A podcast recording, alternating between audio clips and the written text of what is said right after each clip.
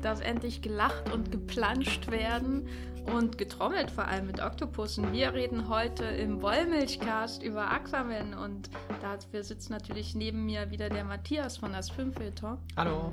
Und ich bin die Jenny von thegeffer.de. Außerdem reden wir voller Spoiler äh, natürlich, ähm, das sei vorweg gesagt, über Shoplifters von äh, Hirokazu Koreeda.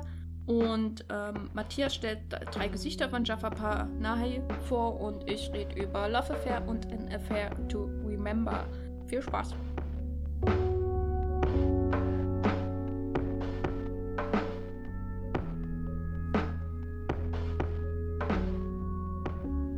James Wan, Superheldenregisseur. Hättest du dir das äh, äh vorstellen können, als äh, Saw 87 in den Kinos kam? Nee, definitiv nicht. ähm, ich find's witzig, er hat ja auf Twitter zumindest den Handle hier Creepy Puppet und ich frage mich manchmal, das war vor fünf Jahren bestimmt mega geil. Aber, aber das heute immer noch so sieht, wo, wo er sich ja wirklich weiterentwickelt hat. Und äh, wie wir gerade eben feststellen mussten, zwei der paar 20 Milliarden Filme gedreht hat. Äh, nämlich The Fate of the Furious, der achte Teil der Fast nee, and Furious. Fast, äh, ähm, Was? Fast and Furious 7 hat er gemacht. Ach du lieber Gott.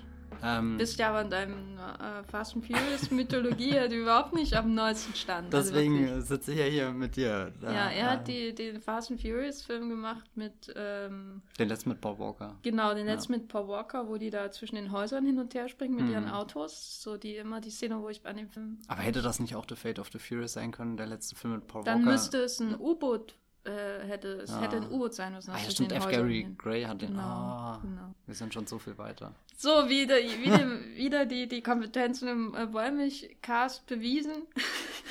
Jedenfalls, er hat es geschafft. Er hat in, in einem anderen Franchise nochmal einen Milliardenfilm gemacht und das fürs DCU, DCEU äh, ist das ja eigentlich gar nicht selbstverständlich, ne? Hast du das Gefühl gehabt, dass da irgendwie was Bestimmtes von James Wan, irgendeine Ansatz, den nur er umsetzen kann, dass das mit erfolgreich äh, der, äh, verantwortlich für den Erfolg ist von Aquaman? Das ist sehr schwer zu sagen bei einem Film, der, der so viel besitzt, dass man ihn gar nicht fassen kann. Also wollte man diesen Film umarmen, das wäre einfach unmöglich, weil das alles. glitschig vor allem. Ja, glitschig wie so ein Delfin, der die ganze Zeit oh. noch so schnattert und so. Äh, oh Gott, was passiert hier? Ähm, schreiben unsere eigene Fanfiction mit Delfinen. Ja, und, und James mhm. Wan ist die, die Inspiration dafür. Ich weiß auch nicht, was er bei Fast and Furious so speziell dazu gebracht hat. Was ich jetzt interessant finde, bei Fast and Furious, die Reihe, die war ja nur am, hat sich gesteigert und gesteigert, wenn das DCU ist ja gerade eher so ein Auf und Ab und, und irgendwie Wonder Woman hat gestrahlt und bei Justice League muss man wirklich sehr, sehr viel reden, damit das irgendwie ein Erfolg ist, weil es ist eigentlich kein Erfolg gewesen, also wirklich in, in keiner Hinsicht. Und, und bei äh, Aquaman haben sie irgendwie ein sehr gutes Narrativ entwickelt. Und ich glaube, James Brown ist da auch schon Teil davon, sei es jetzt, wie, wie optimistisch er sich jetzt auf Twitter und, und generell sein, seine Social Media, oder er ist ja schon einer der Regisseure von, vom DCU, die da sehr präsent sind und, und wissen irgendwie Aquaman genau so, so äh, zu positionieren, dass man noch das Gefühl hat, das ist Teil von diesen Figuren, die wir kennengelernt haben. Aber es wird jetzt auch irgendwie was Neues, was Erfrischendes irgendwie. Und, und äh, was mir ganz deutlich aufgefallen ist, es kam dann irgendwie so ein Poster, was so, so die blaue Schrift auf weißer, weißem Hintergrund. Und das war irgendwie so, so echt so ein äh, Schlag ins Gesicht für alle Fans, die sich jetzt was Düsteres mit Regen und, und Blitzen und Donner und so erwartet haben ja, aber ich weiß auch nicht, ob, ob der, der Erfolg von Aquaman alleine von James Wan abhängt. Aber ich glaube zumindest ist er ein kompetenter Mensch, um große Blockbuster-Projekte zu stemmen, nachdem er ja sich länger hingearbeitet hat und nicht drei Filme und dann den Milliardenhit, sondern irgendwie, keine Ahnung, irgendwie langsam bei Saw angefangen, dann das Ganze nochmal mit Conjuring und Insidious, beziehungsweise erst Insidious und dann Conjuring. Die teure Variante von Insidious, wie du vorhin schon gesagt hast ich hatte auch das Gefühl, also wenn man jetzt die anderen Regisseure des DCU anschaut, also Zack Snyder und David Ayer und Zack Snyder und. Und Patty Jenkins, ja. Patty Jenkins, genau, und hier, wie heißt er? Joss Whedon? oh Gott. Ah ja, stimmt. Ja.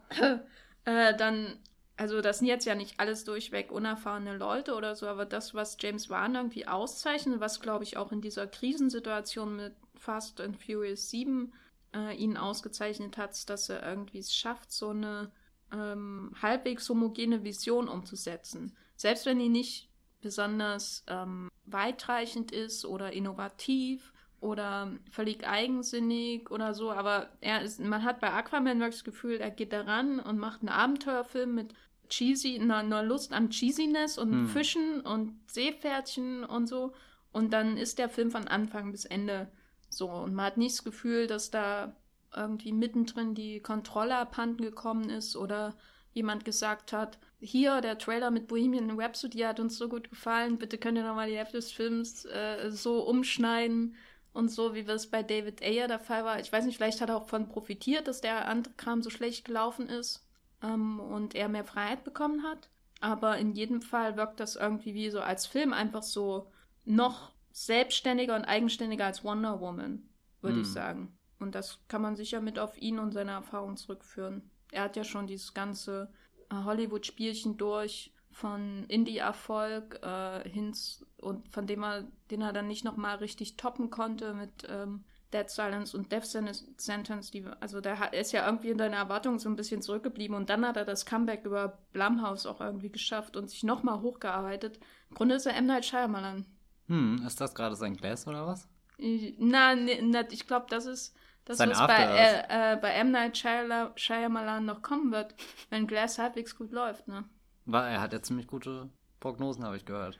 Prognosen oder Kritiken? Äh, na, fürs Box Office, was Ach er macht, keine Ahnung, Kritiken. hm. Ja, jedenfalls, das sei vielleicht nochmal zur Erklärung gesagt, äh, Aquaman ähm, äh, dieses Wochenende, wo wir den Podcast aufnehmen, quasi die Milliarde einspielen äh, und damit der erfolgreichste Film auch äh, im DCU sein und der erste Batman, äh, der erste DC-Film sein, der eine Milliarde einspielt seit The Dark Knight Rises, ein Film, der existiert, bei dem wir leider keinen Podcast gemacht haben damals, weil der Podcast oh, noch nicht ah. existierte. Stimmt. Ähm, Schade. Ähm, und deswegen kann ich mich auch nicht mehr an den Film erinnern. Schade eigentlich, ja. Und äh, Aquaman ist äh, wieder besetzt mit Jace Momoa, was würdest du ihm äh, zurechnen an äh, Verantwortung für diesen Erfolg, Matthias? Also an sich, glaube ich, ist Verantwortung und Jason Momoa Dinge, die man nie zusammenbringen sollte. Aber da dieser Film ja vielleicht sowieso eine Anomalie darstellt, ist Jason Momoas Persönlichkeit auch ein, ein Antrieb. Also ich glaube auch, dass er, ich erinnere mich an wenig Dinge, die so von Comic-Cons eng bleiben, weil das meistens in der Nacht stattfindet und ich übermüdet bin und dann eher nur im Bett liege und hoffe, dass endlich der nächste Trailer kommt oder so.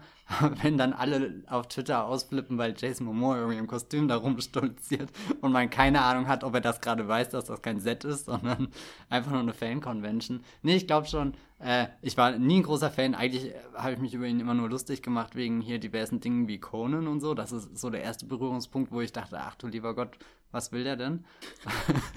und aber jetzt muss ich eigentlich, ich finde ihn irgendwie sehr, sehr liebenswürdig und habe auch, äh, ja, also ich glaube, Aquaman ist ein, ein weiterer guter Film, um ihn schätzen zu lernen und nicht nur als den, den Star der großen äh, Show äh, Frontier, wo er äh, gerne mit Fell handelt, Stimmt. wahrzunehmen. Das ist der Inhalt von Frontier, ich habe es nie gesehen.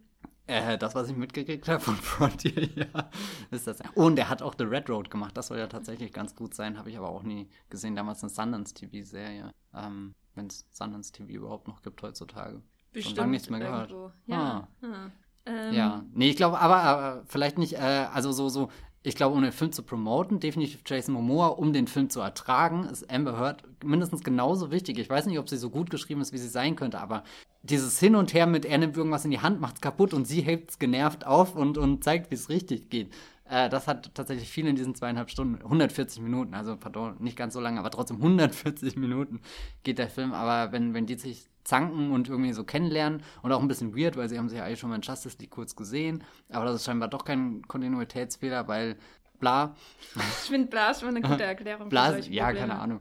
Ähm, Nee, ich finde find schon ganz gut, dass der Film da vielleicht nochmal so einen Gang zurückgegangen ist und sie wirklich äh, äh, diese erste Begegnung in, in aller Genüsslichkeit durchlaufen lässt, weil man da als Zuschauer dann auch, äh, der Film baut so viel auf, aber bringt auch so viel zu Ende, das wäre irgendwie komisch gewesen, wenn der so mitten reingesprungen wäre in den äh, großen Teich da, den Ozean. Hm.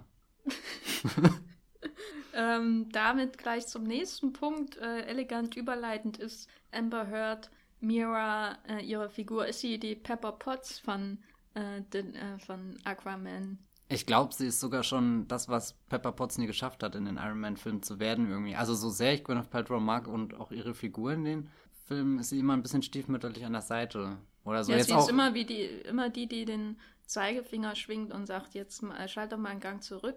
äh, Tony, und esse erstmal dein Frühstück. Mhm. Und irgendwie hat sie, also jetzt gerade in dem Avengers-Film, wo sie dann noch diesen obligatorischen Auftritt hatte, der irgendwie so eine kleine schöne Nebengeschichte erzählt, dass da irgendwas zwischen den beiden entsteht und was er ja, ich glaube, das, das Schlimmste ist einfach, dass es keinen neuen Iron Man-Film mehr gab, weil in denen hatte sie ja tatsächlich noch eine, eine Rolle, dass sie mal irgendwie hier in seine, seine Brust fassen durfte und fast mm. sein Herz rausgerissen hat Stimmt. oder so.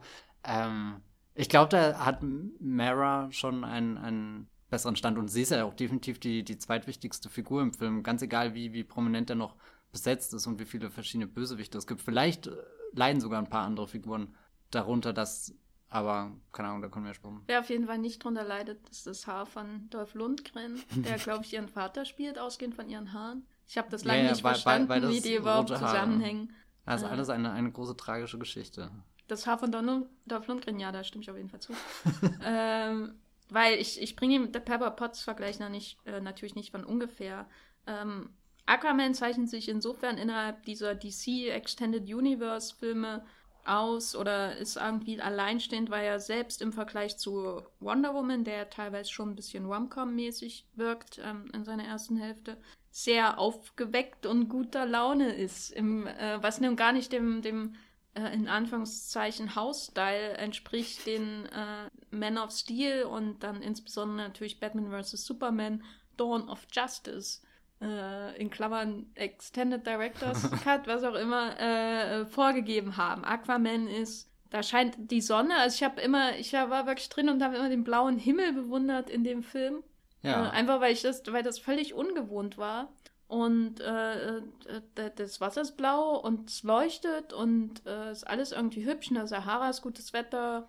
In Italien später ist gutes Sahara Wetter. ist gutes Wetter. Ja, ne? Also, pff, kann man das einfach so sagen, dass jetzt der Versuch ist, da einen auf dies, äh, bei der andere Kram nicht funktioniert hat, einen auf MCU zu machen, also abgesehen von Wonder Woman, quasi Wonder Woman noch extremer, ähm, oder siehst du da Unterschiede zum MCU? Also ich glaube, dass definitiv bei DC gerade irgendwas stattfindet, mit Neuorientieren, Neuausrichten und so.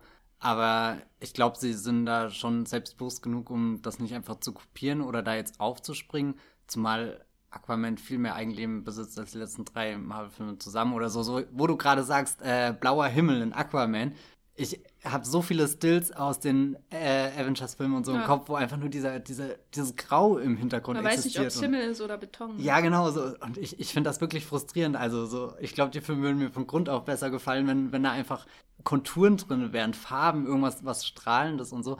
Und ähm, was sie, glaube ich, mit dem Aquaman einfach gemacht haben, sie haben sie jetzt gesagt, wir haben jetzt den Dezemberstart ja auch äh, uns freigeschaufelt. Jetzt das Jahr müssen wir nutzen, wo, wo, wo komischerweise Solo schon im Mai äh, verschossen wurde. Ähm, dass wir halt jetzt den, den Fantasy-Film, der, der, der, der euch aus der Welt rausreißt und euch sowas Buntes, Überladenes, Verrücktes zeigt. Und ich glaube, das ist auch so ein bisschen der, den Erfolg, den es gerade hat. Der ist ja in den USA angelaufen gegen Mary Poppins und Bumblebee. Und bei Mary Poppins finde ich es tatsächlich ein bisschen überraschend, dass der wirklich nur lauwarm eigentlich ist für, für äh, ich glaube, der hat weltweit noch keine 300 Millionen eingespielt, obwohl das ja so der ideale äh, Generationenfilm sogar schon ist, nicht nur Familienfilm, sondern da, da kann ja sogar hier äh, Dick Van Dyke wieder äh, singen und, und mitspielen und tanzen. Und Bumblebee, glaube ich, ist einfach die große Tragik, dass, dass Transformers 5 vermutlich mehr kaputt gemacht hat, als man hätte denken können. Bin ich auch ein bisschen verblüfft, dass der nicht äh, oder es sind einfach drei Filme, sind zu viele und dann ist Aquaman der, der halt die volle Ladung verspricht und, und dich erschlägt mit allem. Ja, oder Bumblebee hat einfach sich nicht, also im Marketing vielleicht auch nicht zu sehr von mhm. als was Eigenes ähm, herauskristallisieren können. Also äh, und deswegen ist es halt nur ein Film mit einem gelben Roboter, ne? Ah, ein sehr guter Film mit einem gelben Roboter. Ja, äh, aber äh, nochmal zu, zu Aquaman, der äh, du hast vorhin den Vergleich mit, er fühlt sich ein bisschen wie Herr der Ringe an oder so gebracht oder, oder diese Wüstensequenz mit äh, Indiana Jones Vibes und so. Und das ist ja eigentlich auch was, was die Marvel-Filme manchmal so ein bisschen machen, dass sie sich so bei verschiedenen Genres einkaufen und, und dann hier Ant-Man war ein, ein, Stück weit heißt, aber, aber irgendwie bei Aquaman, der lebt das halt auch nur. Der hat das nicht nur so als, als Gimmick, um den Film ein bisschen in die, in die Richtung zu drücken. Also ja, kann ich finde nicht, er ist ein DC-Film, äh, ein äh, Marvel-Film. Abklatsch, ja. ja.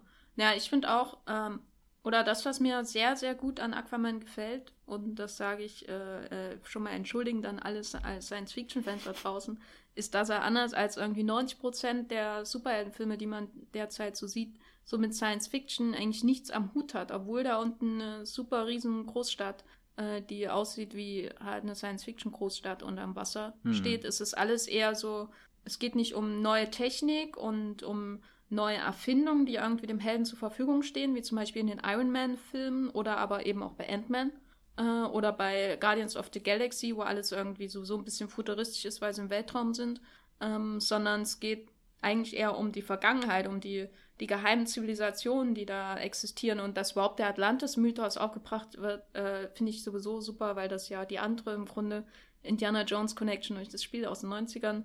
Ähm, also es geht eher um diese Parallelwelt, existiert, so ähnlich wie bei Wonder Woman, aber ich finde, dadurch, dass Atlantis immer im Zentrum bleibt, während Wonder Woman ähm, ja dann quasi ähm, die Insel verlässt, diese mhm. Amazonengesellschaft, ähm, und zum Ersten Weltkrieg überzugehen, äh, ist dieses, dieses mythische, diese, diese, diese, diese Sagengestalten, die da unter der Erde irgendwie oder unterm Wasser weiterleben, das ist immer irgendwie im Zentrum und wird immer tiefer erkundet, während äh, bei Wonder Woman hast du die Insel mit und dann kommt am Ende Hades und äh, es gibt einen hässlichen Fight.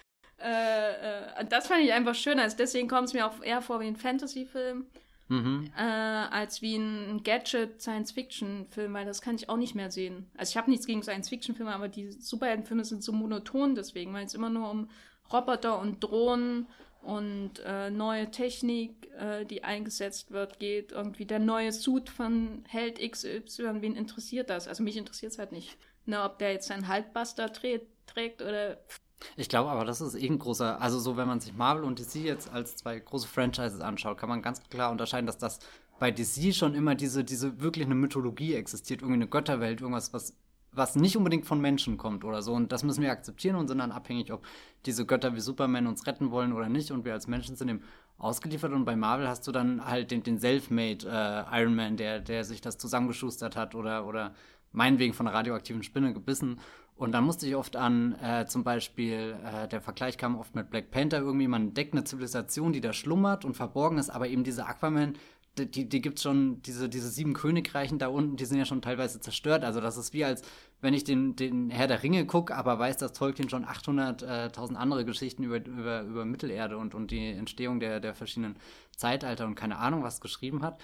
Und, und bei, bei äh, Black Panther hat man ja dann auch wieder den Fokus auf Technologie. Irgendwie der Mensch hat was geschaffen, irgendwie ist selbst weitergekommen und, und im Kern ist der Aquaman noch viel zu, zu äh, verliebt in, in dieses eigene große Mysterium und, und investiert da dann auch rein. Und deswegen glaube ich, ist er im Herzen definitiv ein DC-Film geblieben, selbst wenn jetzt die, der Tonfall ein anderer ist oder so. Also ich finde, ach, keine Ahnung, finde das eh sehr lächerlich, wie Leute glauben, dass irgendjemand in Hollywood da sitzt und jetzt glaubt, wir müssen das kopieren oder so. Vor allem, wir engagieren James Wan, um einen lustigen Film zu machen.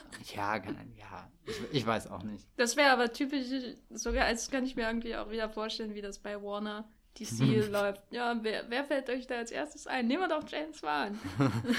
Deine Filme machen so viel Spaß und sind so bunt. Ähm, nee, ich glaube auch, aber vielleicht auch so, so ein bisschen das Wissen. Wir machen jetzt einen Film, der unter Wasser spielt. Da gibt es gar nicht so viele. Das ist kompliziert zu drehen, aber der hat halt schon viel mit äh, Bewegung gemacht. Und da ist ja vielleicht auch der, der Fast and Furious Film ein, ein gutes äh, äh, Ding von ihm, dass er da einfach kinetische Energie einfängt, die ich ja auch sehen will, wenn jemand irgendwie unter Wasser taucht. So, so, da, da, da muss ja irgendwie mit Widerständen gespielt werden, weil klar, unter Wasser ist alles erstmal langsamer, komplizierter, aber es muss ja trotzdem ein mitreißender Abenteuerfilm werden. Und ich glaube, das hat er ganz gut hingekriegt. Selbst wenn ich mir persönlich gewünscht hätte, dass er noch mehr von der Welt einfach zeigt. Also es ist nicht so. Noch mehr von der Unterwasserwelt. Na, es ist nicht, nicht so wie, wie Avatar geworden. Ähm, dass, dass ich, also so, ähm, was ja Avatar wirklich fantastisch gemacht hat, ich weiß, dass es dieses Ava gibt, diese, diese Bäume, wie sich die Navis hier mit ihren äh, Zöpfen, Schwänzen, was auch immer verbinden und so. Und, und da fehlt mir irgendwie für Aquaman was Greifbares. Also ich weiß, dass es futuristisch da unten aussieht, aber ich könnte jetzt nichts Konkretes benennen irgendwie, weil dann, dann ähm, die, die, die, das, das Grundgerüst der Geschichte ist ja doch, könnte auch irgendwie ein Shakespeare-Stück sein oder so. Was auch gut ist, weil das den Film irgendwie erdet, der ja so, so überall explodiert. Aber, aber ich könnte jetzt nicht was über die, die, die Unterwasserzivilisation erklären. Ich könnte nur sagen, wie abgefahren das ist, dass da riesen äh, Seepferdchen rumrennen oder sowas. Und ähm, Octopus Drama. Octopus Drama, genau. Ja, das finde ich ähm, ist ein guter Punkt, weil finde ich äh, super interessant, weil es vielleicht auch so ein James Wan-Problem generell, aber irgendwie habe ich manchmal das Gefühl, dass manche seiner Filme und insbesondere Aquaman, den ich schon sehr mag, aber irgendwie nicht genug mag dafür, dass er mir so viel Spaß gemacht hat, so ein bisschen fadenscheinig wirken. Irgendwie immer so, also fadenscheinig im Sinne von, ähm, wenn man ein bisschen zu viel pustet, fällt alles in sich zusammen. Mhm. Dass die, äh, weil äh, tatsächlich, man sieht nicht wirklich, wie, wie die Welt funktioniert von Atlantis, man sieht nicht, wie, wo die da überhaupt wohnen, so.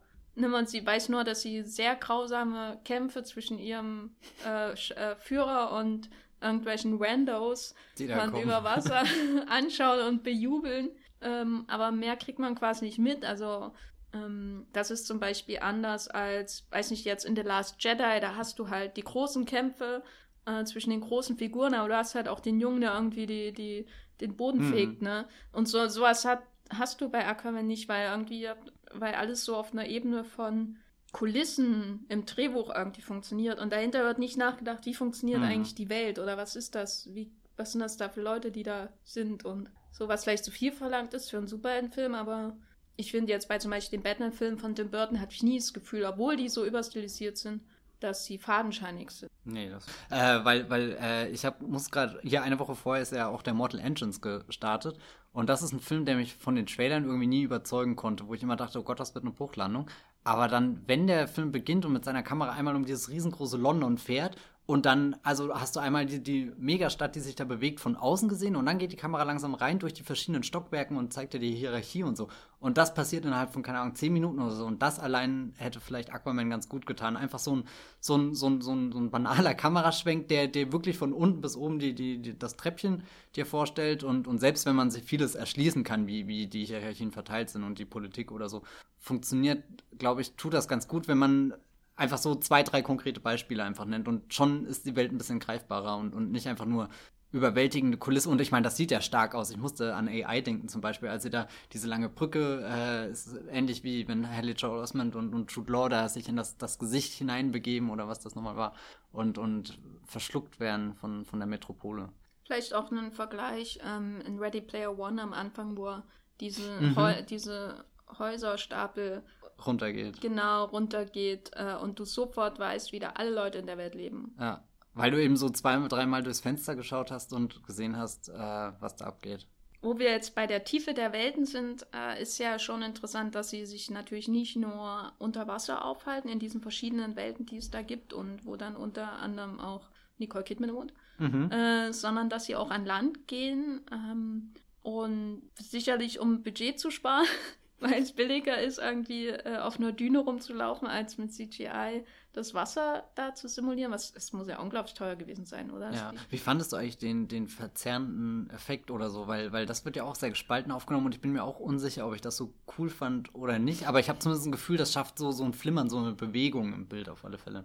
Also ich fand ähm, hat alles sehr künstlich ausgesehen, aber es hat mich insofern nicht gestört, als dass ja auch eine fremde künstliche Welt ist, die da. Mhm. Also ich habe noch nie mit jemandem unter Wasser geredet, insofern ist es so fremd und so, ist mir eigentlich relativ egal dann gewesen. Ich habe mich schnell dran gewöhnt. Was mich gestört hat, ist, hat, ist, wenn die, wenn die Haare von den Schauspielern sich dann zwischendrin so komisch bewegt hatten. Also insbesondere die Haare von, also die, die Haare von Dolph Lundgren in dem Film erzählen ja eine eigene Geschichte, wie sie äh, völlig im Chaos sind, ob der Schreckensherrschaft von Orm und dann immer mehr kanalisiert werden, bis er am Ende äh, äh, oben über Wasser ist, in seiner einzigen Szene über Wasser und alles ist da, wo es hingehört. War ein schöner, ein schöner Kontrast zu Patrick Wilson, der ja so ja.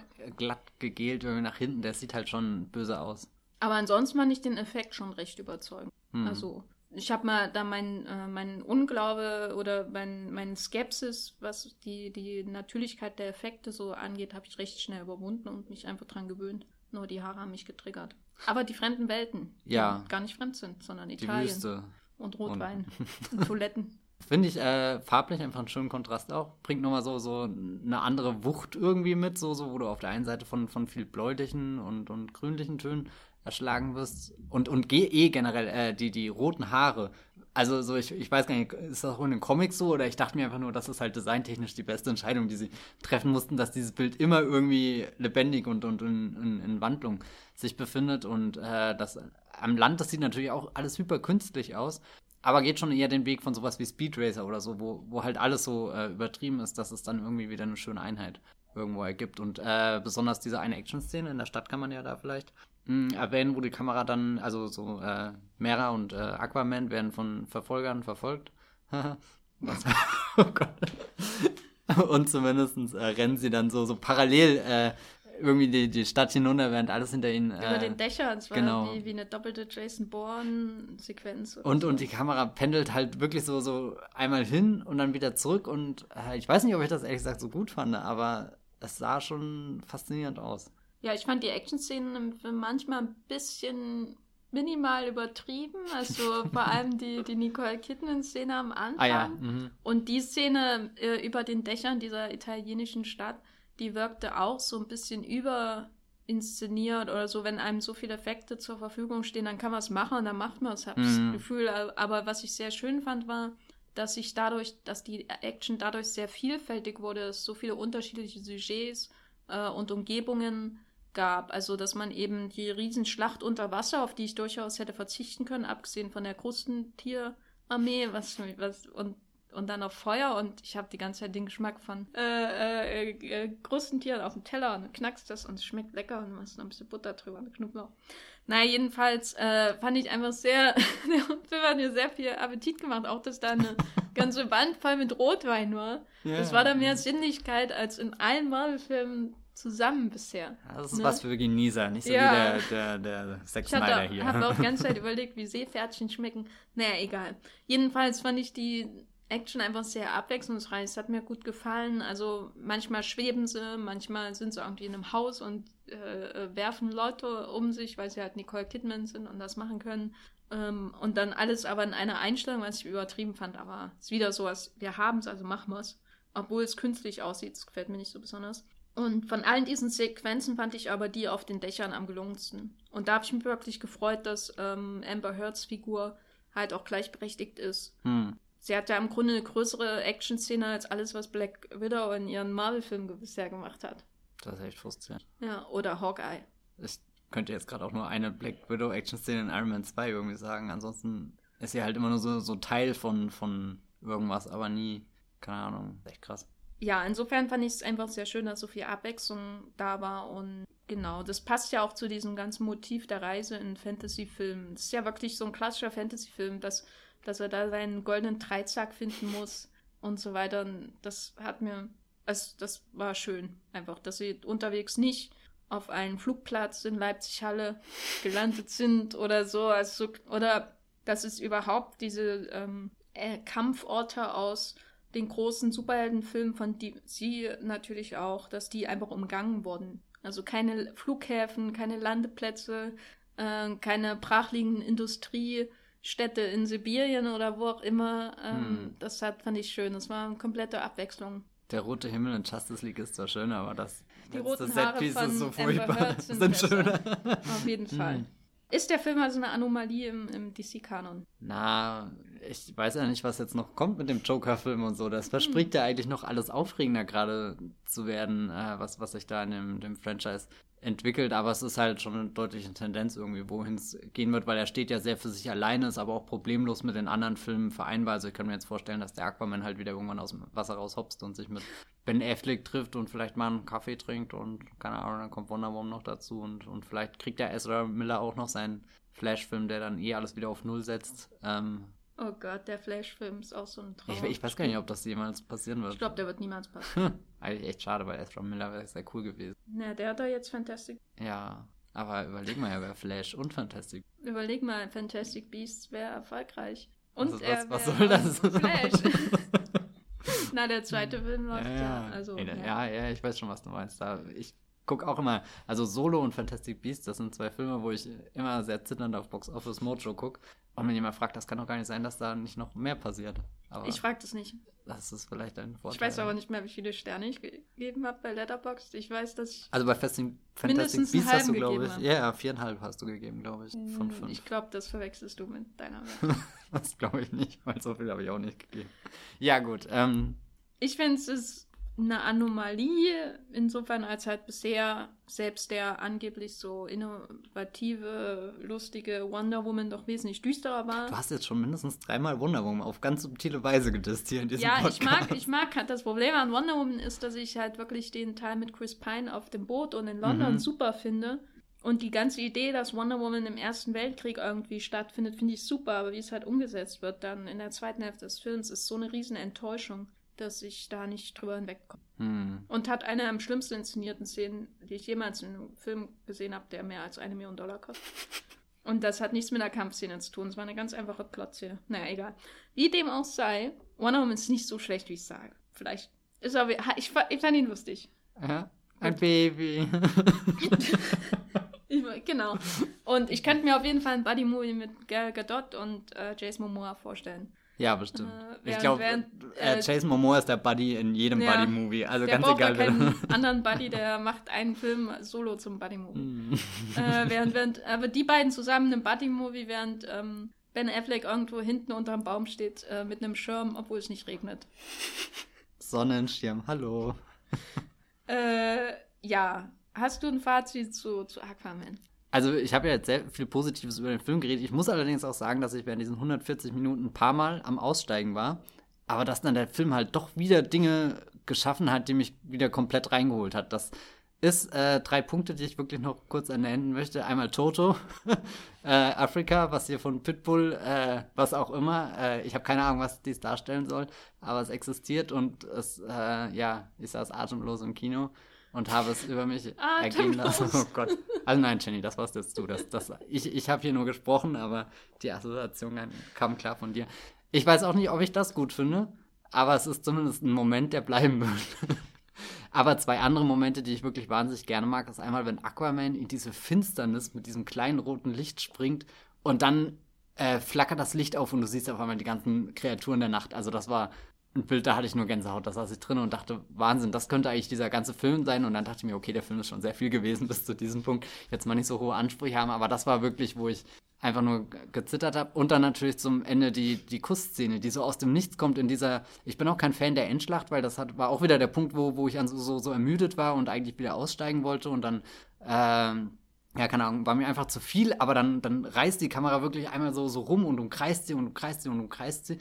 Und das vor allem mit dem Ende von First Reformed, ohne das jetzt irgendjemand zu spoilern, aber da dreht sich die Kamera auch im, im Kreis und das ist, äh, ja, keine Ahnung, einfach eine sagenhafte, vielleicht sogar einer der schönsten Filmkuss-Szenen des äh, vergangenen Jahres, obwohl es letztes Jahr wirklich sehr viele tolle äh, Filmküsse gab. War noch was Drittes? Da hast du drei was? Sachen genannt. Na, das, das, das Afrika ist schon so, so die mhm. Eins gewesen, aber, aber ja, keine Ahnung, was ich davon halten soll. Ich, ich muss es nur erwähnen, weil ich es Na, beschäftigt James mich. Das sehr Entscheidungen sind einfach furchtbar. London Calling ist wenigstens ein guter Song, so, so, aber dieser Pitbull-Ding ist ja... Seit diesem James Bond-Film, wo das Auto unsichtbar ist und der Typ irgendwie, ich glaube, Fallschirm springt und dann die britische Flagge aufgeht und dann London Calling kommt, glaube ich. Ach stimmt, das Seitdem ist auch schon kannst ja. du das nicht mehr machen, das ist einfach verboten. London ja krass, zeigen ja, ja. und London Calling bringen, so wie James Wan es tut in The Conjuring 2. Das nur als Kontext für euch da draußen, die das, denen das Aber nicht Pitbull ist schon nochmal eine andere Liga, glaube ich. Also Zum Glück war es kein äh, Pitbull-Cover von äh, London Calling. was ich mir vorstellen kann, was auf jeden Fall existieren wird. Hm, Mr. Worldwide in London, bam. War ein hm. Pitbull, der, wann war der Pitbull das letzte Mal relevant, ne? Also, also der feiert immer in Las Vegas, rockt er das Haus, ey. Wenn es wenigstens ein Cardi B-Cover von Toto wäre, das wäre so die perfekte Verschmelzung der Zeiten und äh, äh, äh ja. Epochen. Aber da muss man vielleicht sagen, hat Black Panther mit Kendrick Lamar doch die bessere Entscheidung getroffen und einen Kurator für das Soundtrack-Album gefunden, das wirklich ziemlich gut ist. Ist Pitbull der Kurator von dem Aquaman-Soundtrack? Ja, nee, ich glaube, das ist der einzige Beitrag, den er geleistet hat. Na gut. Äh, ist, ist er in Wirklichkeit beide Gregson Williams-Brüder? Oh weh, was passiert hier? ja, ich finde, äh, mir hat Aquaman auf jeden Fall sehr gefallen. Es ist ein wirklich schönes, buntes, frisches ähm, Meeresfrüchte-Tier-Menü, muss ich sagen. Äh, sehr knackig, könnte man was. Ähm, nicht zu lang gekocht. Äh, frisch auf dem Tisch und. Dir, dir ist schon klar, dass du die ganze Zeit die Lebewesen in dem Film mit, mit Essensgerichten Ja, weil ich die, die mich sehr, ähm, ähm, die haben meinen Hunger ähm, ähm Aber auf jeden Fall. Mehr Respekt, das sind Welten, die da leben. Ja, was ich auch gern gesehen hätte, ist, was essen die? ne? Sind äh, die, die äh, äh, äh, Seepferdchen, wenn die irgendwann lahm werden, werden die geschlachtet?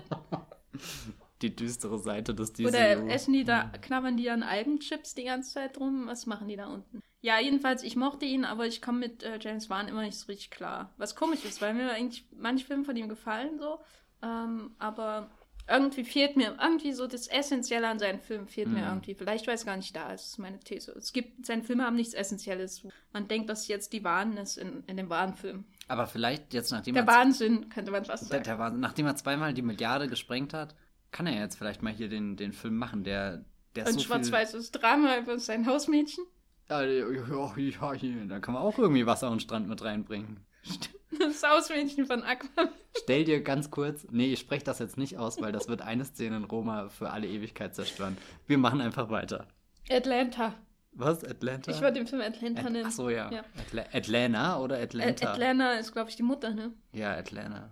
Oh, das das, das habe ich mich auch die ganze Zeit gefragt, ob ich das nur falsch verstehe oder sie es immer falsch sagen. Die haben einfach nicht viele äh, Namen zur Auswahl. da. Ja, aber Atlanta ist ja auch. Wie funktionieren Bücher in, äh, äh, in der Welt von Atlantis? Ist da nicht alles nass?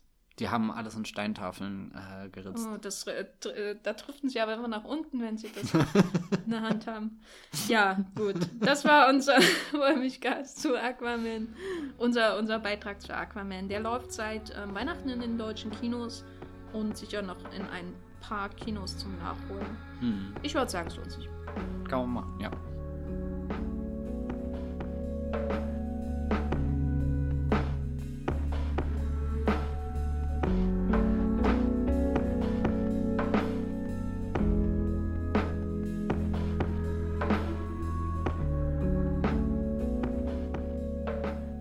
Hat dieses Jahr ein japanischer Film die Goldene Palme gewonnen, ähm, was durchaus nicht normal ist Mhm. für, für äh, Cannes, und zwar Shoplifters. Er ist jetzt auch seit kurz vor Jahresende quasi als Todesstoß für jede Listung in Top Ten Listen oder so in die deutschen Kinos ähm, gestartet. Und was äh, du, du hast ihn ja jetzt ganz frisch im Gedächtnis, mindestens erst vor einem Monat gesehen. Ja, ich, äh, hier kleiner Shoutout an das Fortune Films, dass es allen Menschen ermöglicht hat, den Film schon so früh zu sehen, dass er noch locker in die Jahreslisten wandern konnte. War in deiner Jahresliste? Ja, also in der 25 war er. In, der 25, das ist nichts wert. Bei dir ist ja auch erst die Top 3 interessant. Puh. Wie hat er dir denn gefallen, Matthias? Ja, ich mochte den sehr. Ich kenne, glaube ich, von Korea gar nicht so viel. Aber dafür sehr eindrücklich irgendwann mal auf Arte ähm, gesehen. Ähm, Nobody Knows. Zusammen mit meiner Schwester und wir waren, glaube ich, beide ziemlich äh, fassungslos von dem, was da passiert ist und viel zu jung für so einen Film, der, glaube ich, irgendwie FSK 99 oder so sein sollte, weil der so brutal ist. Also selbst wenn nichts Brutales passiert, aber dich emotional einfach zerreißt durch ähm, einerseits, wie, wie er sich den Figuren annähert. So, so, das könnte ja eigentlich eine sehr anstrengende, unsympathische Familie sein, aber keine Ahnung, er entdeckt da so viel Ehrlichkeit in den Figuren und es ist einfach nur tragisch, wenn sie verlassen von der Mutter im Stich gelassen werden. Die Kinder, und ich glaube, den Film als Kind zu schauen, ist keine gute Idee.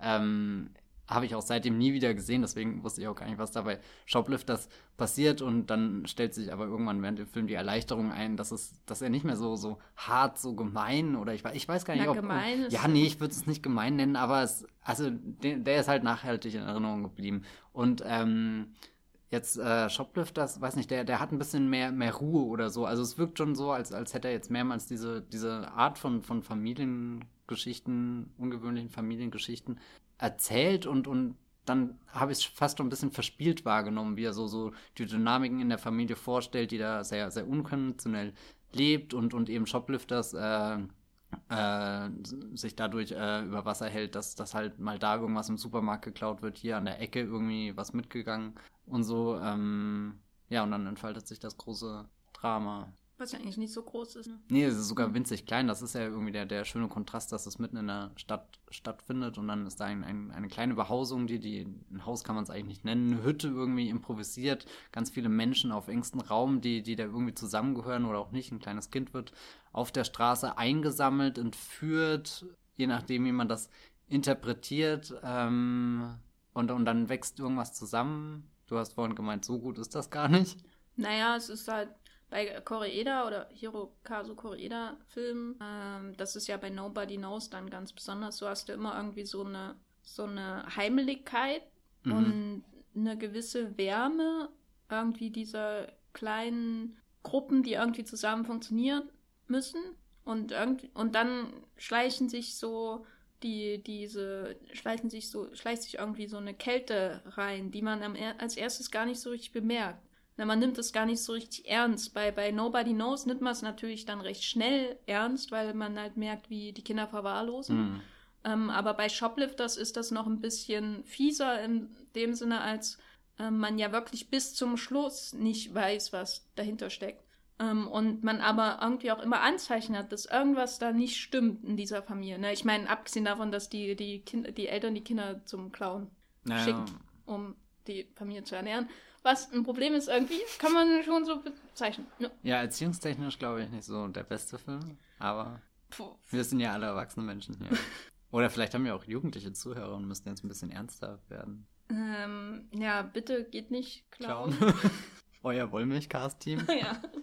ja. Äh, wir, haben keine, hm? wir haften nicht für unsere Zuhörer, würde ich sagen. Gott, wie sieht das an? Was ich sehr schön finde, äh, ist eine Szene, ähm, also es geht ja auch ein bisschen äh, hier, was du gerade gesagt hast, so, so die, die Eltern stiften an zu klauen und dann kommt diese kleine Mädchen damit rein und das wird dann auch irgendwie so in diese Bräuche reingeholt, aber soll das nicht und, und da, da wird ja genau dieses Problem diskutiert und dann gibt es da einen Moment, der hat mir fast kaputt gemacht, wo, wo sie äh, äh, in, de, in, dem Laden an der Ecke, wo, wo schon davor irgendwas mitgehen lassen wird. Und der Junge hat immer so einen so einen Trick oder, oder was heißt ein Trick? Irgendwie so so so ein Ritual, was er vorher macht, äh, bevor er äh, was einsteckt. Und und das will er dann eben seiner seiner neuen kleinen Schwester hier ähm, beibringen. Und und dann kommt eben der Mann, der der das schon lange durchschaut hat. Und und da wird ihr irgendwie klar, dass dass dass äh, ja, ich weiß nicht, äh, wie der, der Moment ist, aber so, so, die Familie muss klauen, um zu überleben aber die Umwelt lässt es irgendwie, oder irgendwo hat man sich damit arrangiert, dass das halt eben so ist und so funktioniert das dann. Und das ist ja auch irgendwie der ganze Film, dass das keine richtige Familie ist, die da zusammenlebt, sondern dass die zusammengefunden haben und da jetzt was ausprobieren und, und vielleicht das sogar besser ist, selbst wenn es illegal und gegen das Gesetz und so ist. Äh, aber, aber wer weiß, was andersrum passiert. Wer, was, wer weiß, wenn sie nicht immer die Shampooflasche, okay, das ist, glaube ich, nichts, was man zum Überlegen braucht oder so. Aber, aber keine Ahnung, so, so, wenn sie irgendwie komplett verwahrlost in die Drogenabhängigkeit geraten oder so, ähm, Finde ich eigentlich sehr, sehr interessant. Ähm, dass, ja.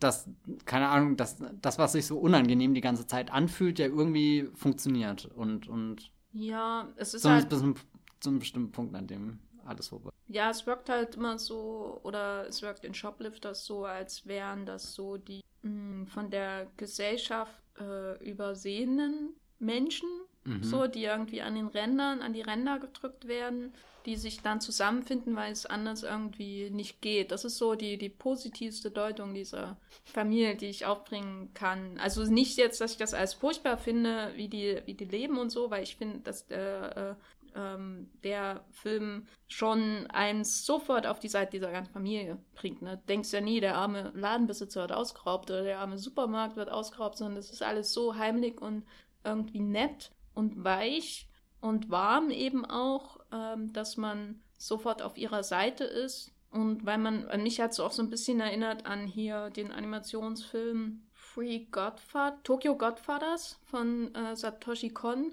So ein Weihnachtsfilm, wo es auch eher um soziale Außenseiter geht, die sich um Kind, um Baby kümmern müssen, das quasi ausgesetzt wurde. Ähm, und das, daran hat es mich halt ähm, schon sehr stark erinnert. Nur ist ähm, Tokyo Godfathers wesentlich optimistischer und positiver mhm. halt zum, äh, zum Ende hin, auch wenn da auch sehr viel Tragik äh, reinspielt.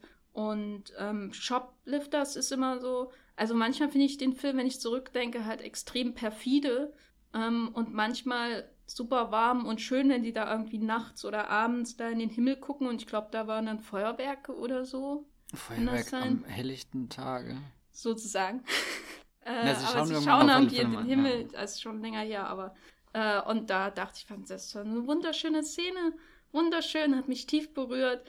Und dann hat der Film aber auch so, so perfide, äh, perfide Untertöne, die erst am Ende irgendwie klar werden, weil natürlich helfen sie dem Mädchen auf dem Balkon, dass da, während die Eltern streiten oder sowas da draußen sitzt. Aber andererseits ist sie ja natürlich auch wie bei ähm, Charles Dickens, hier Oliver Twist, letztendlich in der Gemeinschaft, um dann später ihrer Versorgung irgendwie zu helfen ne, und Mhm. zu stehlen. Also daran hat es mich auch erinnert so ein bisschen. Also ist, das ist aber auch irgendwie spannend, weil ich glaube, alles andere ohne diese perfiden, kalten Untertöne wäre der Film ja ähm, totales, ähm, unerträgliches Sozialmärchen so. Was ich mich frage, äh, wird es dadurch so unangenehm, dass es mehrere Generationen in dem Haus sind, wenn das alles ältere Leute werden, die sich halt so organisieren und dann ist gut, aber dadurch, dass das halt weitergegeben wird und sich irgendwie, da droht sich irgendwie so ein Teufelskreislauf zu entwickeln irgendwie. Ja, die könnten Und- ja auch in die Schule gehen, ne? Genauso, so wäre ja sicherlich irgendwie zu bewerkstelligen mit den raffinierten Methoden, die sie entwickelt haben. Und aus der Schule kann man auch viele Dinge bestimmt äh, heimlich Entwenden. mitgehen lassen. Ein Beamer. Ah, Ja. Hallo. ähm, Bei uns wäre das noch der OHP-Projektor gewesen. wir haben da Polylux dazu gesagt. Aha. Wir hatten keinen Beamer. Oh Gott, geaged.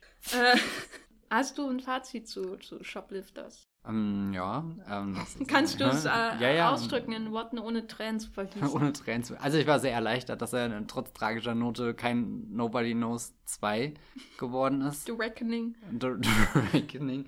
Nein, ähm, ja, es ist sehr schwer zu beschreiben. Wie gesagt, ich habe das Gefühl, da entsteht so, so Geborgenheit und so und eigentlich, eigentlich finde ich den wirklich schön. Ich denke gerne an die Ruhe und Gelassenheit, mit der das alles erzählt wird. Äh, je mehr du dann über den Film das Reden gerade anfängst, desto, keine Ahnung, bizarrer wird es daran zu denken, dass, das, dass man irgendwie die Figuren da umarmen will, sondern eigentlich nicht. Aber dann wäre man ja genauso schlimm wie die, die sie vermutlich dahin getrieben haben.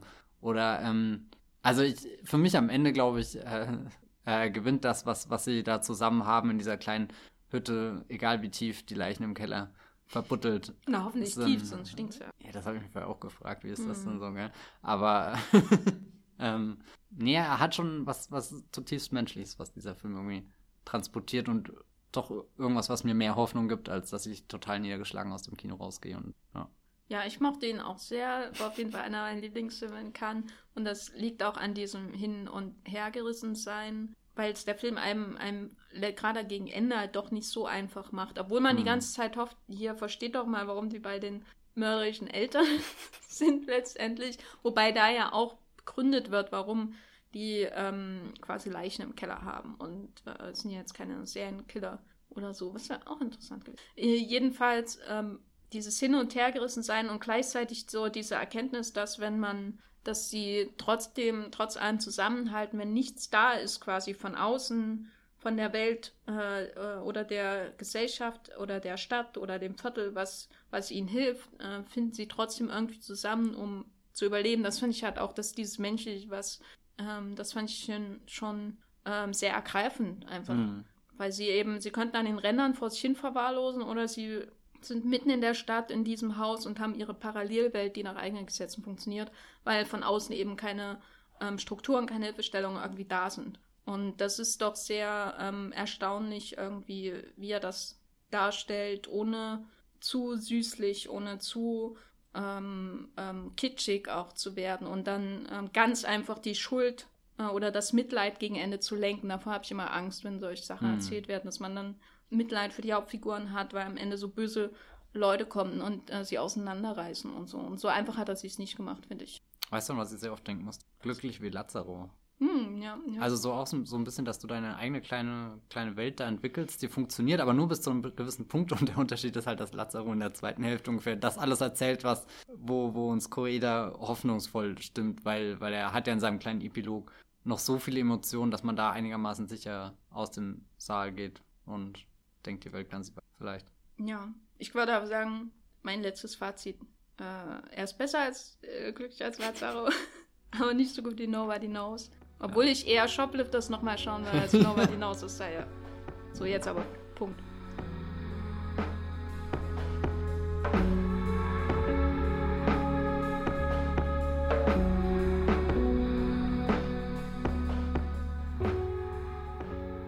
Auch aus Cannes äh, und auch schon letztes Jahr in den Kinos gestartet ist Drei Gesichter von Jafar Panahi, äh, ein Regisseur, den ich bisher nur auf der Berlinale einmal kennenlernen durfte, als er im Taxi durch die Gegend gefahren ist, durch, durch Teheran und, und äh, einfach so geguckt hat, wer einsteigt. Und äh, das auch einer seiner äh, äh, vier Filme ist, die er jetzt seit seinem äh, wollte schon sagen, seit seinem Exil, aber das stimmt ja nicht, er seit seinem Arbeitsverbot dreht und dann äh, laufen sie auf den großen Festivals, während im Iran kein Mensch davon erfahren sollte, darf, was auch immer.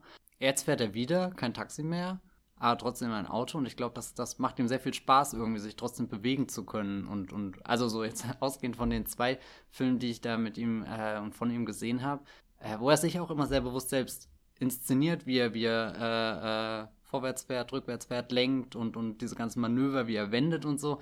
Äh, das hat mich schon fasziniert. Ich bin mir nicht ganz sicher, was, ob das Zufall ist, weil, weil er halt irgendwas in seinem Film erzählen muss, aber ich habe das gerade eben, also ich komme wirklich frisch aus diesem Film, dass er da, da drinnen sitzt und, und, und sich selbst genau beobachtet, wie er, wie er Gänge einlegt und, und, und keine Ahnung, fand ich sehr faszinierend anzuschauen. Vielleicht ist das ja äh, schon, schon ein kleiner Kommentar gegen was, was, wo, wo er da eigentlich beschränkt sein sollte. Ist er jetzt unbesiegbar dadurch, dass er mit seinem, oder nur mit einem Auto, also was, was so unscheinbar eigentlich ist, dass das gar keiner wahrnimmt. Aber während er da durch sein Land fährt, erzählt er eben doch ganz viel und, und umgeht all die harten Regeln, die, die, ihn eigentlich davon aufhalten sollten. Oh Gott, dein Gesicht wird immer komischer. Was passiert dir? Vielleicht wünscht er sich auch noch ein Auto mit Automatikschaltung. Das war sein Hilferuf.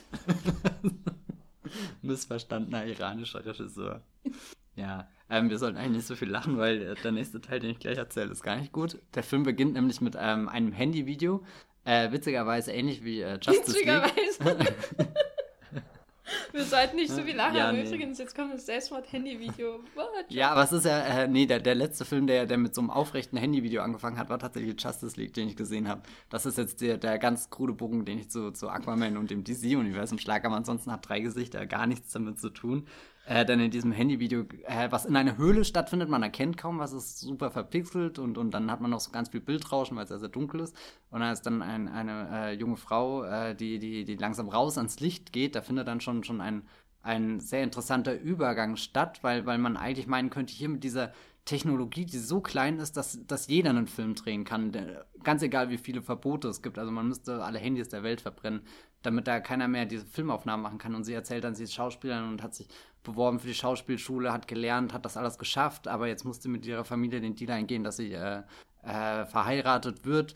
Also sprich etwas, was, sie, was vom, vom Patriarch auferlegt wird, wo, wo sie selbst nicht entscheiden kann, aber der, der Deal wäre angeblich gewesen, wenn sie das eingeht, äh, dann, dann darf sie ihre Leidenschaft ausüben. Dem ist natürlich nicht so. Und, und jetzt, obwohl sie es aus der Höhle herausgeschafft hat, äh, läuft sie weiter durch, durch eine felsige Schlucht und, und kommt eigentlich nur an einen Abgrund, wo, wo irgendwo ein, ein Galgen vorbereitet ist, äh, in den sie sich dann hineinbegibt, mit einem letzten Hilferuf an, an, an, äh, an äh, hier Jaffa Panay, der, der sich wieder selbst spielt, und äh, die Schauspielerin Benas Jafari, die sich auch selbst spielt und, und, und sie, sie hofft einfach, dass, dass diese, diese großen Menschen, die es in der Filmindustrie zu irgendwas geschafft haben, dass die sie jetzt retten kommen und dann fällt das Handy auf den Boden und, und äh, man geht jetzt erstmal davon aus, dass das ein, ein mitgefilmter Suizid war, was an sich sehr, sehr krass ist, dass eben bei, bei dem Verbot, was irgendwie existiert, dass, dass sowas Drastisches dann einfach als, als Aufnahme existiert und danach äh, springt der, Bild, äh, der Film in ein äh, normales, breites Bild. Eine lange Einstellung, wie man dann die Schauspielerin, also hier Chafari, äh, im Auto sitzen sieht. Ihr Gesicht ist gespiegelt und sie fährt durch die Nacht und man sieht dann, wie sie das äh, Video anschaut, wie sie darauf reagiert und keine Ahnung, also gefühlt ging das zehn Minuten lang, diese Passage und und, und, und die Kamera bewegt sich einfach nicht. Zwar das Auto befindet sich in Bewegung, aber wir sehen jetzt ihre direkte Reaktion, wie, wie, wie sie diese verschiedenen Phasen durchläuft von sie ist schockiert, dann versucht sie zu analysieren, was bedeutet das, ich kenne dieses Mädchen nicht, ich habe sie, warum erreicht mich das, ist das überhaupt echt?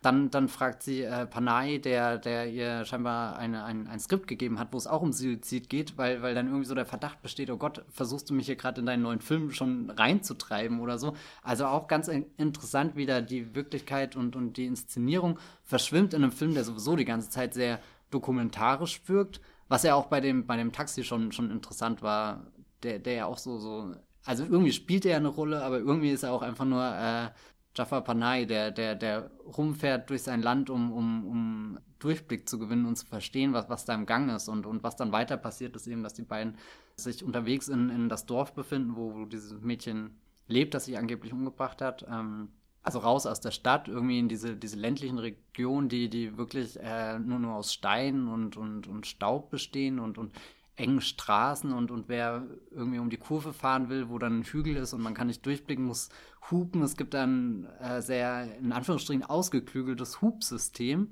äh, äh, um, um jemand auf der anderen Seite zu signalisieren, hallo, ich komme, ich hab's eilig oder du kannst vorfahren und, und ich warte hier erstmal. Und, und das sind so, so Dinge, die sich, die, die, die wir kennenlernen, durch seine Augen, die er vielleicht auch in dem Moment äh, kennenlernt, als er das da entdeckt und, und es ist so, so der schmale Grat zwischen, das ist eigentlich sehr charmant, aber es ist auch zutiefst tragisch und, und dann denkst du dir erst, ähm, man unterschätzt das, aber irgendwie auch nicht, weil, weil eben dieses Hubsystem auch nur, nur eine Ausrede ist, um anstatt wirklich irgendwie die Straßen zu verbessern oder so. Und, und, und da ist dann der Film sehr schnell an einem Punkt, wo er äh, also wirklich was äh, Gewaltiges ausrollt, wo, wo dann die Geschichte weitergeht äh, von jemandem, der eben erzählt, äh, ich bin hier eine Frau und habe den Spaten in die Hand genommen, um die äh, Straße selbst zu machen, weil das alle Generationen vor mir nicht geschafft haben an Männern, die hier das Sagen haben. Aber dann wiederum die Männer kommen und eben sagen, nein, du bist eine Frau, das ist nicht dein Werkzeug, du äh, beschmutzt hier eher den Ruf von ehrlichen Arbeitern, die hier äh, schweißtreibend Leben schaffen, aber Leben schafft ja irgendwie dann auch keiner, sondern es wird nur Tee gekocht, es wird nur gehupt irgendwie, man bleibt im Auto sitzen. Nee, nichts gegen Tee kochen. Nee, nee, nichts gegen Tee kochen, aber es ist irgendwie so, ja, es dreht sich alles schon ein bisschen im Kreis und, und dann sind natürlich auch äh, übertriebenere Momente, wenn er zum Beispiel äh, dann, dann ein, eine, eine Bruderfigur, die, die Angst hat, dass das Mädchen, das sich da am Anfang umgebracht hat, äh, hier den, den Ruf der Familie zerstört, gar nicht durch den Suizid, sondern dadurch, dass ich Schauspielerin werden will. Also auch so, so diese Verhältnisse, die da auch irgendwie existieren, sehr interessant zu erforschen und, und der, der Bruder, der, der, der, der muss weggesperrt werden von der Mutter in eine eigene Kammer und brüllt da rum und tobt einfach nur und, und man merkt, also so der, wie, wie so, so ein Bulle, der, der total wild in, in dem, seinem Käfig rumrennt, dass, dass da dieses Land nie wieder nach vorne kommt, weil das Einzige, was, was der Mann am Ende macht, ist den Stein aufheben und, und Scheiben irgendwie äh, zu, zum Zersplittern und, und, und was ich auch sehr interessant fand, dass, dass selbst Jaffa Panay am Ende in seinem Auto sitzen bleibt während äh, die zwei Frauen, in der es um der Geschichte gehen, äh, gemeinsam vorausgehen. Und zwar genau diese Straße lang, wo, wo, wo sonst immer nur die Männer gemeint haben, naja, dann hup halt hier zweimal. Und dann haben wir das schon verständigt. Also irgendwie alles dieses, naja, es brennt, aber wenn wir hier immer mal wieder Wasser hinschütten, dann wird der Brand nicht so groß. Aber keiner denkt irgendwie dran, wie kriegen wir denn den, den Brand. Also ich weiß nicht, der Film erzählt auf, auf ganz vielen Ebenen über, über äh, äh, das Land, über, über die Menschen, über, über die Probleme, die eben existieren und, und trotz verschiedener Umbrüche, die es gab, dass halt im Kern so, so, so, so ein ganz tiefer Aberglauben vielleicht auch existiert. Also Religion ist auch sehr äh, präsent und eine dieser Geschichten, die noch erzählt wird, ist ein Mann, der ähm, gerne äh, nach der Beschneidung seines Sohnes äh, die Vorhaut einem berühmten Schauspieler mitgeben will. Und also was Panay da in der Szene geschrieben hat, ist wirklich brillant, weil das auf so vielen verschiedenen Ebenen funktioniert. Da stellt sich dann heraus, dass der Schauspieler, dem man die Vorhaut überbringen soll, er kann sie ihm nicht geben, weil er nicht ausreisen darf. Der Schauspieler kann sie nicht in Empfang nehmen, weil er nicht einreisen darf. Also so, so.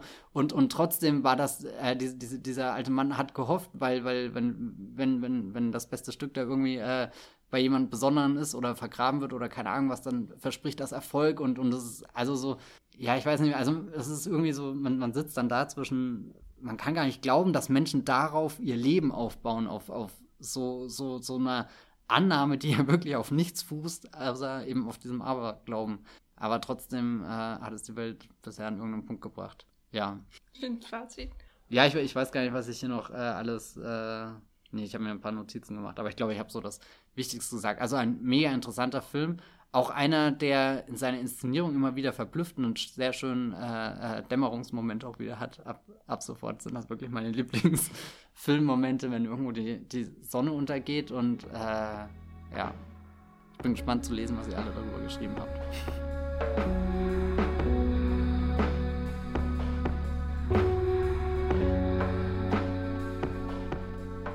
Mir ging das Jahr zu Ende mit äh, einer schönen Leo McCarey-Retrospektive im Arsenal Kino in Berlin. Die war wirklich einfach eine schöne Überraschung, äh, weil ich mich wie immer überhaupt vorher nicht informiert habe. Und dann habe ich da gesehen, dass die läuft und dass vor allem ähm, da ein, äh, sie für mich persönlich rein vom Timing her mit einem äh, tollen Film, Doppel, Double Feature, ähm, kulminiert, nämlich ein Screening von Love Affair von 1939 und gleich danach das Remake An Affair to Remember von 1957. Und das waren die letzten Filme, die ich vergangenes Jahr gesehen habe im Kino. Kann man machen, kann ich empfehlen. das war. genau, das war mein Beitrag zu dem Film. Äh, äh, Lebenshilfe-Empfehlungen hier im Wollmilchcast.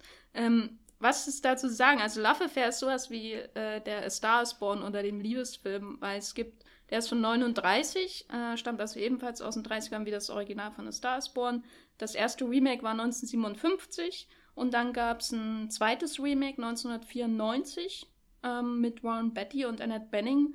Und dazwischen gab es noch neun, äh, 93 ähm, Schlaflos in Seattle, der ja auch sehr auf, ähm, ich glaube, das erste Remake von Love Affair referiert, über das ich auch gleich reden werde. Und dann gab es 1999 noch ein ähm, Bollywood-Remake. Hm. Also es ist wirklich so einer der populärsten Stoffe, die immer und immer wieder durchgeleiert werden. Auf unterschiedliche Arten und Weisen. Und das Interessante bei den ersten Filmen, Love Affair und An Affair to Remember, ist, dass sie vom selben Regisseur geremaked wurden. Also sozusagen ein Auto-Remake, also wie äh, Michael Haneke und Funny Games oder wie Alfred Hitchcock und Der Mann, der zu viel wusste und, und so. Till Schweiger. Und, und Till Schweiger und Honig im Kopf, genau. Wenn man die Regisseurin einer Reihe nennt, dann doch bitte konsequent. Äh, genau, Leo McCarey ist jetzt nicht unbedingt der, der, der amerikanische Till Schweiger gewesen, würde ich sagen. Hat ein bisschen mehr geleistet, ähm, durch Komödien berühmt geworden. Und Love Affair war so ein richtiges Herzensprojekt von ihm und ist auch eher, es beginnt als romantische Komödie und geht dann aber eher über in ähm, Melodram und Women's Pictures. Äh, es wird sehr dramatisch gegen Ende, also wesentlich weniger jetzt durchgängig lustig als andere Filme von ihm, wobei die Filme, die ich in der Retro gesehen habe, die waren immer, die sind immer, die haben immer geschwankt zwischen Humor und äh, irgendwie so einer äh, Melodramatik und Mel Melancholie auch. Durchaus düstere Untertöne bei ihm auf jeden Fall. Sein, einer seiner berühmtesten Filme ist, glaube ich, uh, Make Way for Tomorrow, der so in den letzten Jahren eine Wiederentdeckung erfahren hat. Worum geht es in Love Affair? Ähm, um eine Liebesaffäre, kurz gesagt äh, zwei äh, Leute, die in ihrem Leben wenig gearbeitet haben, aber sich irgendwie doch äh, sehr gut leben, äh, durchgeschlagen haben, äh, treffen sich auf einer ähm, Kreuzfahrt, auf einem Kreuzfahrtschiff, ähm, was man eben so 1939 gemacht hat, wenn man von Paris nach New York übergesetzt hat und verlieben sich, müssen danach aber müssen aber erstmal ähm, ähm, um jetzt endlich diese große Liebe, diese unerwartete große Liebe irgendwie dieser würdig zu werden, müssen sie aber erstmal ihre eigenen Beziehungsbande so ein bisschen lösen und vor allem malochen gehen, um endlich mal zu zeigen, dass sie auch so als Menschen irgendwie selbstständig fähig sind zu überleben und nicht nur mit als Playboys quasi übers, äh, durch Europa ziehen äh, oder äh, von reichen Mackern ausgehalten werden sozusagen. Und deswegen machen sie äh, einen Pakt und sagen, in einem halben Jahr treffen wir uns auf der Spitze des Empire State Buildings. Genau, und sagen sich da, und wenn wir uns da treffen, äh, dann werden wir heiraten ähm, was jetzt Zuschauer von Schlaflos in Seattle vielleicht bekannt vorkommen dürfte. Und äh, ein halbes Jahr vergeht, die beiden machen das und äh, sehen sich in dieser Zeit auch nicht. Und dann kommt aber eine, sie kommt nicht äh, hoch, denn sie wird unten angefahren. Er weiß das nicht und wartet auf sie und ist enttäuscht. Und das Drama beginnt. Das Original Love Affair von 39 war besetzt mit Charles Boyer, deswegen muss ich das natürlich hier über diesen Film reden und Irene Dunn, die insgesamt drei Filme miteinander gemacht haben, zum Beispiel auch When Tomorrow Comes von John M. Stahl, der auch ganz, ganz toll ist. Und das Remake ist besetzt mit Cary Grant, äh, auch kein äh, Kind von Traurigkeit, sagt man das so? Egal. Und äh, Deborah Kerr. Was ist da interessant? Also, es gibt so ein paar zentrale Unterschiede zwischen dem Film und extrem viele Ähnlichkeiten. Die, die Ähnlichkeiten sind im Grunde, dass die Story wirklich ähm, fast exakt identisch ist obwohl ähm, doch recht viele Jahre zwischen den beiden Filmen ins Land gezogen sind. Trotzdem schafft es in Affair to Remember 130 Minuten lang zu sein und Love Affair ist, glaube ich, so um die 90 oder so, äh, was auch eine Leistung ist. Also auf jeden Fall ist in Affair to Remember wesentlich länger. Vielleicht habe ich mich jetzt mit den Zahlen ein bisschen, habe ich ein bisschen übertrieben. Fühlt sich auf jeden Fall an wie 130 Minuten. Ähm, was sind die, die Unterschiede? Also ähm, der gravierendste Unterschied ist, und das ist auch ähm, großer Unterschied für den Film, einfach, dass Love Affair im klassischen Academy-Format äh, gedreht ist und An Affair to Remember ist ein CinemaScope-Film, was für eine, ähm, sag ich mal, Liebesfilm jetzt nicht unbedingt meine erste Erwartung wäre, sage mhm. ich mal. Und das ist aber super interessant, wie das die Filme verändert. Denn Love Affair hat man schon das Gefühl, äh, da geht's alles, dreht sich letztendlich alles um das Leid von Irene Dunns Figur, die ja angefahren wird und die erst diese große Chance erhält. Dann wird sie angefahren und dann muss sie irgendwie ähm, sich aufrappeln lernen und das akzeptieren lernen und so. Äh, und der Film wirkt immer, äh, der, der ist sehr intim, äh, muss man wirklich sagen, so wie er inszeniert die Figuren, wie die zusammen ähm, auf der Balustrade am, äh, auf dem Schiff in die Ferne schauen, in ihr neues Leben, das ähm, stürmig werden könnte oder eben nicht. Und wie sie zusammen in der Kirche äh, sitzen und beten, dass sie immer irgendwie im Bildmittel, äh, im Bildzentrum irgendwie, sie, der Blick wird immer, äh, wird immer zu ihr gelenkt durch die Bildkonstruktion, während er irgendwie da ist und zu ihr hinschaut. Also wir nehmen eher seine Position ein, um sie anzuschauen, was auch so eine, sag ich mal, recht, wenn ich äh, das vergleiche mit einem anderen Charbonnier-Film aus Amerika aus der Zeit, was immer irgendwie seine Rolle ist, so. Er ist da, um die Hauptdarstellerin besser zu machen. Und das Interessante bei einem Fair to Remember ist, dass die Inszenierung eher so ist, dass Cary Grant der Mittelpunkt ist. Ähm, Cary Grant ist natürlich auch ein Riesenstar, aber durch diese, äh, die, also er kriegt mehr Großaufnahmen als Deborah Kerr, obwohl er nicht angefahren wird. Genau, und er ist irgendwie wirkt alles immer in Richtung ihn, Cary Grant so ein bisschen hin inszeniert.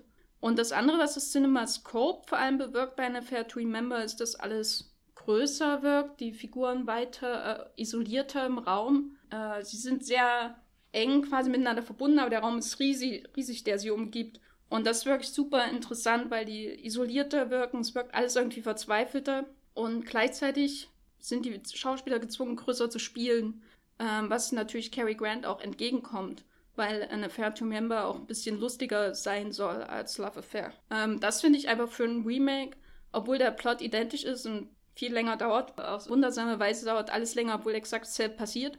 Wirklich spannend, wie auf der visuellen Ebene der, der Film andere Akzente setzt.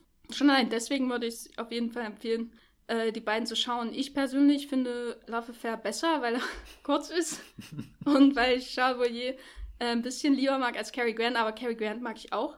Ähm, finde es aber einfach auch spannend, äh, so die Casting-Entscheidungen nachzuvollziehen, weil bei in A Fair to Remember als, als dem Remake ist es so, dass die für Cary Grant hat man wirklich das Gefühl, ist die letzte Chance für ihn, diese große Liebe zu nutzen. Und wenn er das nicht gebacken kriegt, dann wird er für immer alleine sein, weil er ist halt da schon, glaube ich, in seinen 50ern und so. Äh, die Zeit, er hat sich irgendwie sein, sein Playboy-Leben zu lang einfach gelebt und es ist irgendwie die, die Zeit vorbeigezogen, wo er abspringen könnte, um irgendwie ein geregelteres Leben zu führen. Und äh, Deborah Kerr ist irgendwie 10, 15 Jahre jünger als er. Aber sie muss dieselbe Rolle spielen. Also für sie ist auch letzte Chance, obwohl es überhaupt keinen Sinn macht, weil sie viel, viel jünger ist als er.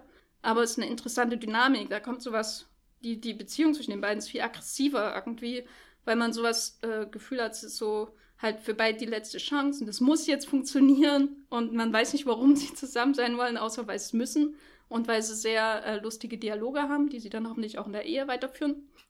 und das ist der Hauptantrieb für die Beziehung. Während bei, bei Irene Dunn und Chavoyer sind halt gleich alt, die sind beide in ihren Anfang 40 und äh, das wirkt alles eher so, es ist eher so das romantische Ideal zwischen den beiden. So, es ist alles runder, harmonischer vor allem. Und das ist schon super interessant, die beiden hintereinander zu sehen. Ähm, und da bin ich sehr dankbar, dass es dank des Arsenals möglich war, vor allem als auf, äh, weil ähm, Love Affair, obwohl er in der Public Domain ist, äh, oder gerade weil er in der Public Domain ist, glaube ich, seit den 60ern, ist es quasi unmöglich, in einer guten Fassung zu sehen. Der ist bei YouTube und überall und im Internetarchive und man kann aber keine Details ausmachen, weil alles nur so verwaschene Bilder sind und furchtbare Ton. Und es ist so traurig und die haben ihn halt im Arsenal in einer 35mm Kopie gezeigt. Und das war eine schöne Chance, ihn zu sehen. Und jetzt muss ich wohl noch das Remake sehen mit Warren Betty und Annette Benning, obwohl ich da keinen Bock drauf habe äh, weil ich Warren Betty nicht mag. Aber auf das Bollywood Remake äh, freue ich mich. Das muss ich mir auf jeden Fall, muss ich auf jeden Fall nachholen. Das heißt Mann mit Doppel-N. Hm. Genau. Äh, Love Affair und Fair to Remember. Also ich kann die absolut empfehlen. Ähm, Fair to Remember hat, glaube ich, auch richtig cool Status in den Jahren danach ähm, gewonnen. Falls ihr nur den zweiten kennt mit Cary Grant, weil der wesentlich populärer ist, dann würde ich euch auf jeden Fall empfehlen, Love Affair zu schauen. Er ist bei YouTube. Äh, wie gesagt, da muss man Abstriche machen, was die Bildqualität angeht. Aber das ist so ein toller Film, der so kurz ist im Vergleich. Ähm, lohnt sich auf jeden Fall. Auch wenn ihr keine Charles Boyer-Fans seid, ihr Ungläubigen.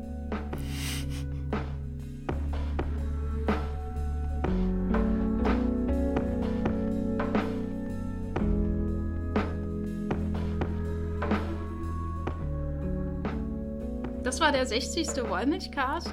Heute haben wir über Aquaman, Shoplifters, drei Gesichter, Love Affair, An Affair to Remember geredet, also volles Programm. Da haben wir doch wirklich, wirklich was geleistet heute, oder? Ich fühle mich auch für so einen Sonntag Ja, ne? ordentlich was geschafft hier. Ja, das müsst ihr erstmal nachmachen hier. Ähm, Kannst den Hörern, die sich jetzt hier zwei Stunden mit unseren Worten auseinandergesetzt haben, nicht zwei vorwerfen. Stunden, das kommt ja länger vor als der Naja, gut, Podcast am Ende äh, das, aber, aber trotzdem, äh, wir sind ja dankbar für jeden, der zuhört. Ihr habt eure Zeit nicht verschwendet. Naja, das weiß ich nicht. Ach so, ja. ja Das musst ja, du das ihnen überlassen. Kommentiert ja nie jemand. Das gibt mir jetzt die, die perfekte Überleitung. Und zwar alle, die nicht bei Twitter sind und die zu faul sind, um oder keine Lust haben, um Datenschutzerklärungen durchzulesen und deswegen keine Kommentare in fremden Blogs schreiben, kann ja sein, äh, und auch nicht bei Facebook sind und unsere Seiten geliked haben, äh, die haben jetzt die Möglichkeit, uns über eine E-Mail-Adresse Feedback äh, zu hinterlassen und die könnt ihr euch ganz einfach merken. Viel einfacher, als ich sie mir eben merken konnte, als wir diese Ansage zum ersten Mal aufgenommen haben und ich sie falsch angesagt habe. Und zwar lautet die E-Mail-Adresse für das Feedback für den Wollmilchcast, wo ihr Vorschläge machen könnt, äh, wo ihr Feedback abgeben könnt, äh, Wünsche machen, äh, äh, schrei niederschreiben könnt, worüber wir unbedingt mal reden sollten. Die E-Mail-Adresse lautet feedback, nicht mit Ä, at wollmilchcast.de. Feedback at wollmilchcast.de, da könnt ihr uns schreiben, wenn ihr irgendwelche Wünsche für den Wollmilchcast habt. Negatives Feedback ähm, Bitte müsst ihr nicht. uns nicht schreiben. Ihr, kommt in Spam-Ordner sofort. Aber Matthias, wo kann man dich denn sonst noch außerhalb des Wollmilchcasts auffinden? Auffind, so auffindbar bin ich.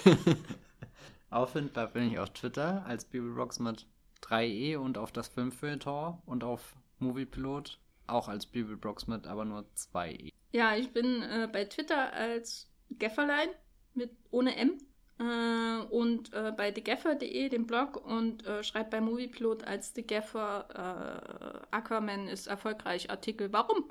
Also Weil nicht, er- warum schreibe ich die so. Artikel, sondern warum ist er erfolgreich? und ja, wenn ihr Feedback habt für uns, wie gesagt, feedback at wollmilchcast.de. Ich muss wiederholen, vor allem für mich und nicht für euch, damit ich mir das merke. Und ansonsten, wenn ihr keins habt, dann machen wir einfach so weiter wie immer. Pech gehabt. Da sind wir wie, wie die Leute in drei Gesichter, die halt auch immer nur hupen, anstatt mal einen Verkehrsweg auszubauen. Dann, dann kommt der, der The Mule 3-Stunden-Podcast, wo es nur um The Mule geht und nicht um Clint Eastwoods Werk. Hast du schon Platz in deiner Top 10 freigeräumt Auf für jeden den guten Fall. Clint hier? Äh, ja, bis zum nächsten Mal. Tschüss. Ciao.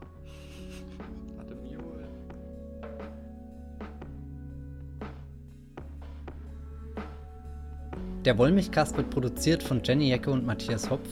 Unser Intro und Outro stammt aus dem Song Slam Canto von Kai Engel. Ihr könnt unseren Podcast bei allen gängigen Apps abonnieren und wir freuen uns über Kommentare und Bewertungen auf iTunes.